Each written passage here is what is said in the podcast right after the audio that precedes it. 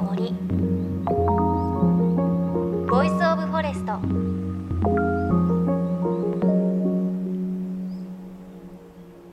おはようございます。高橋真理恵です。先週も Hand in Hand という新しい番組を担当して東北各地回ってきましたってお話ししたんですがまだもうちょっとねおすすめ したい場所とかがあったのでちょっとお話をさせていただきたいと思ったんですが東北の取材でちょっとね牡蠣の食べ比べっていうのをしてきたんです。あの宮城県の東松島。南三陸気仙沼と3つの場所を下から北上して牡蠣の食べ比べをしてきました。まずは東松島で生牡蠣を食べ蒸し牡蠣を食べ南三陸で生牡蠣を食べ気仙沼で生牡蠣を食べ蒸し牡蠣を食べ計ね9個10個ぐらいいただいたんですがいやーどれもね美味しかったです。でやっぱり不思議なのがまあ取れるね海が違うからなんですがなんかねもうね味が濃さとかさっぱり感とかそれこそ海のこの塩味とかもなんかそれぞれ味が違うんですよね。でもやっぱり三陸の牡蠣は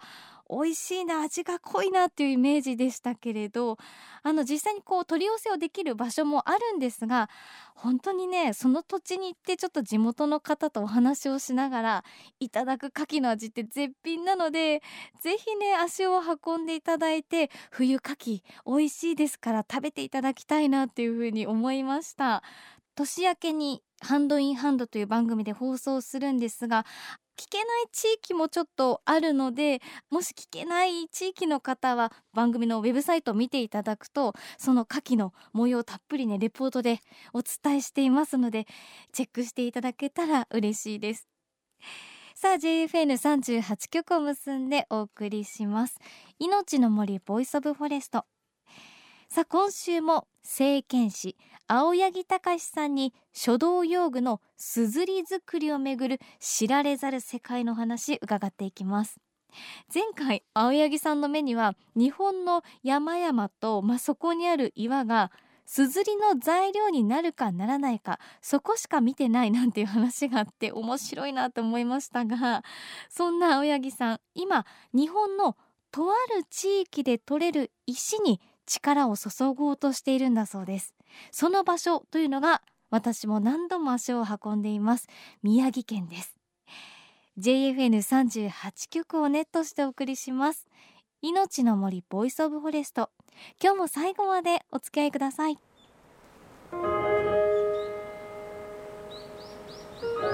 命の森。 Voice of Forest。命の森 Voice of Forest今日も政権士青柳隆さんにお話を伺っていきます。青柳さん今週もよろしくお願いします。ます。青柳さん今取り組んでいるプロジェクトがあるということで、はい、あの日本が誇るすずり用の石の採掘地宮城県小勝にある乙女石というすずりになる前の石、うん、乙女石というのを持ってきていただきましたけれど、はい、本当にねね、まあ、20センチかける10センチぐらいで岩を砕いてできてまだ先っぽがとんがっている場所もあるような石、うん、これが乙女石というものですか？そうですね、はい、あの宮城県の、えー、すずりの産業っていうものは日本のすずりの産地の中で最大生産地なんです。すずりは日本の小学生みんな使いますね、はいえ。ー、小学校の書道バッグの中にもすずり入ってますけれどね、東日本大震災で津波をかぶってしまって、えー、大勝という町も壊滅してしまいましたし、はい。えー、職人さんも大勢いなくなってしまいました。それまでは日本全国に回るすずりを宮城県の大勝の原小石という石でお作りしたものが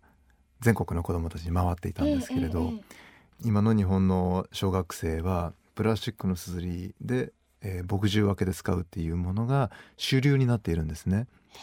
これがちょっと今の5月と日本のすずりと習字の、えー、環境のご説明になるんですけれど、乙女石っていうのは何なのかっていうと、はい、その宮城の雄勝町というところはすごく古い歴史があってずっとすずり産業を、えー、担ってきた町なんです。えー仙台というと有名な伊達政宗が5月に行った際に今日僕がお持ちしている乙女石五月湾を渡って反対の対岸から出ている石なんですね、うん。そこから出ている石で作られた硯を見てすごくいい硯だと。そして尾形の職人さんに行っはい。て作ってもらったものを、政宗公がご自身の硯として愛用されたんです。それでこの石は大変優秀な硯だから、えー藩外への流出を禁ずるということから恩とどめる石乙女石っていう名前がついたという宮城が生んだ日本の、えー司法ですね。大変素晴らしい石です。そうだったんですね、はい。このその乙女石現状はどういった状況になってるんですか？えーっとですね、はい。乙女石実はあのー今5月というところはまあね東日本大震災で津波をかぶってしまってその町がほぼ壊滅してしまったので、えーいろいろなそのインフラ整備をしているんですね。でそのインフラ整備の一環で現状その今の計画だと道路がちょうど乙女石の鉱脈のど真ん中を通過してしまうので乙女石の鉱脈を潰してしまう形になるんです。はいで、まあ、着工がまあ近々だということがあり乙女石が取れなくなってしまうえー可能性が非常に高いんですね。なので、えー乙女石を今のうちに取りに来てみませんかっていうお話をうん宮城の方からいただいて、はいえー先日採石に行きましたけれどやっぱり5月にも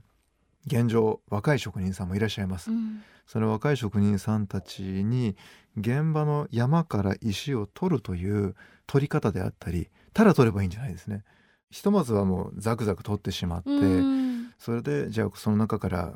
お作りするっていうと、えー使わない石も出てきてしまうので、はい。僕は基本的に石を山からいただきに行く時には、うん。えーオーダーでお受けした硯に,、うんうん。に限って石を取りに行くのでピンポイントで「ここをいただきます」って言って山の状態で「ここを欲しい」っていうもうポイントを絞って ええ。高値を当てていただいていきます。山見た時うに、ん。で山の中に矢印が見えるようになった方がいいんですね。山の中に矢印が見える？そう斜面に。ええ斜面に矢印が見えてくると、い。その石がどういうふうに山の中にセットされてて方向性でできてるのかっていうその出来上がりの石が出来上がっていくまでの矢印。ええ。その矢印が見えてくると山から石をいただきやすいし、うん。小さな矢印がたくさん見えてくるとそこは要するに集合しているええ。霜降りの部分ですね。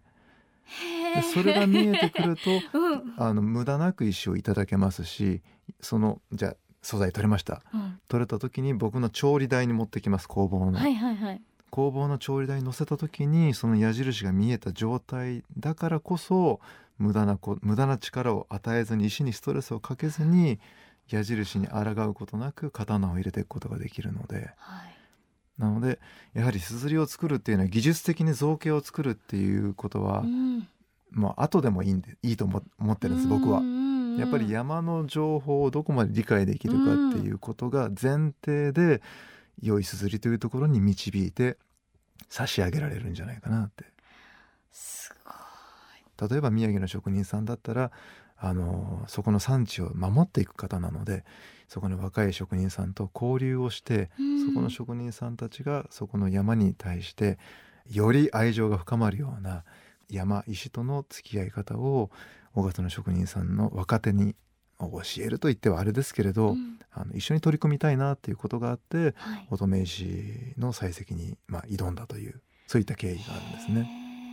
そっかそうですね。結局は地元の若い担い手が自分の手でこう矢印を見えるようになって取れるようになっていくということがこう伝統をちゃんと引き継いでいくことになるっていうことですもんね。そうですね。うん。やっぱり石は喋らないので、えー会話として聞こえてくるっていうとやばい人ですから はい、やっぱりし視覚的にどういう状,、ええええ。状況でできているっていうそのせめて矢印が見えていくっていうことはご自身の産地の石を理解するのに最も早い方法で、うん。かつ濃密に石を理解できることだと思うので、んんここは僕も勉強も必要ですしこれからも5月に入って職人さんたちとうん。仲良くそこのところは勉強していきたいなと。うん。実際にその乙女石を使って今何か作ろうとかこういったものを発表しようっていうものもありますか？あるんです。はい、あの乙女石っていうのは日本のその列島ですね。えー、硯の材料建材って言いますけれど、はい、建材の中でもやはり大変優秀な材です。でこれを硯の本場である中国の硯、えー、のコレクターやプロたちが見てもいや日本にもすごい石があるぞと。本場に挑戦できるような硯としてあちらにそれを提案して、はい、日本の硯もバカにできないよってなかなかいいもんだっていうふうに思ってもらえたら嬉しいですし、えー、そういった財を生んだその現場ですね。山自体を含めて宮城の職人さんが愛してもらえるような、うん、そういうあの環境を整えていくために僕は技術でこうお手伝いできればなと思ってあの財を生かしきる政権をしてみたいなと思ってまして。で一つはまあ中国でそういう挑戦をしてみたいなっていうのが一点と、ええ、あともう一つは僕なりにこの財を生かしきったすずりの提案をしますので5月の若手の職人さんに差し上げます。うんそれを見ていただいて、ええ、あの5月の職人さんたちにもじゃあ僕たちはどういうふうにやろうかっていうことを考えて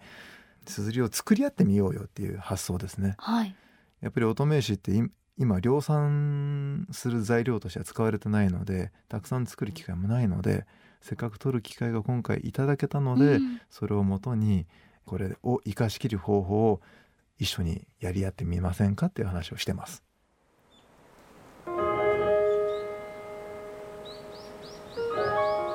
の森。 Voice of Forest。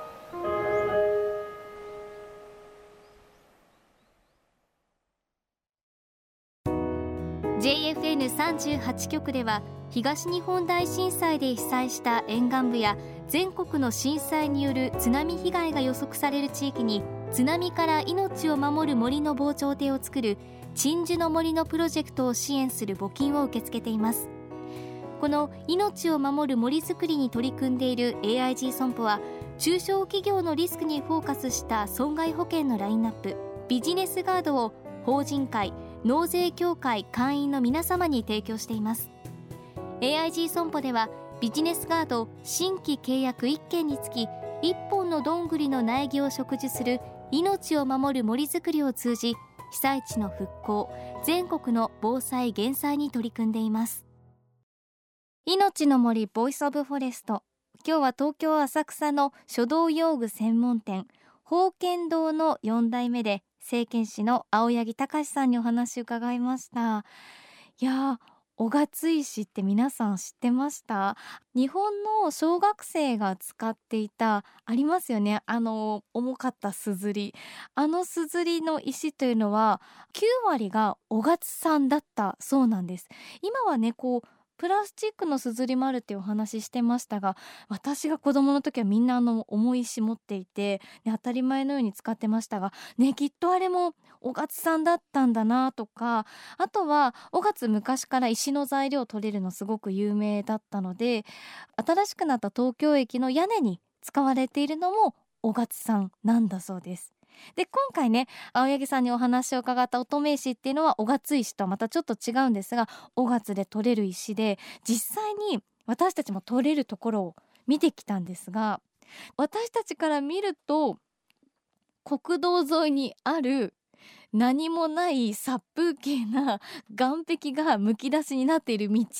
なんですよ。でもそこの岸壁っていうのがまあ乙女石が取れる場所ということで青柳さんにお話を聞いてから我々スタッフも行ったので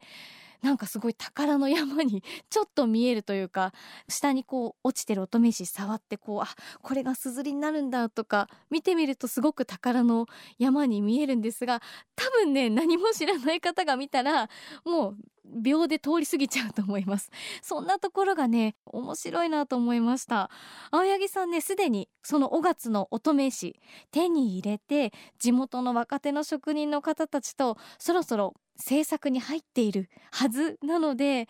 いやどんなすずりができるのかすごく楽しみですし出来上がったら見せていただきたいなというふうに思います。どんどんね石の魅力にねハマっていってしまいましたね。いやまだまだお話面白いので来週も青柳さんの話続きをお届けしていきます。そして番組ではあなたの身近な森についてメッセージお待ちしています。メッセージは番組ウェブサイトからお寄せください。命の森 Voice of Forest。お相手は高橋真理恵でした。この番組は AIG 損保の協力でお送りしました。命の森。の森。 Voice of Forest。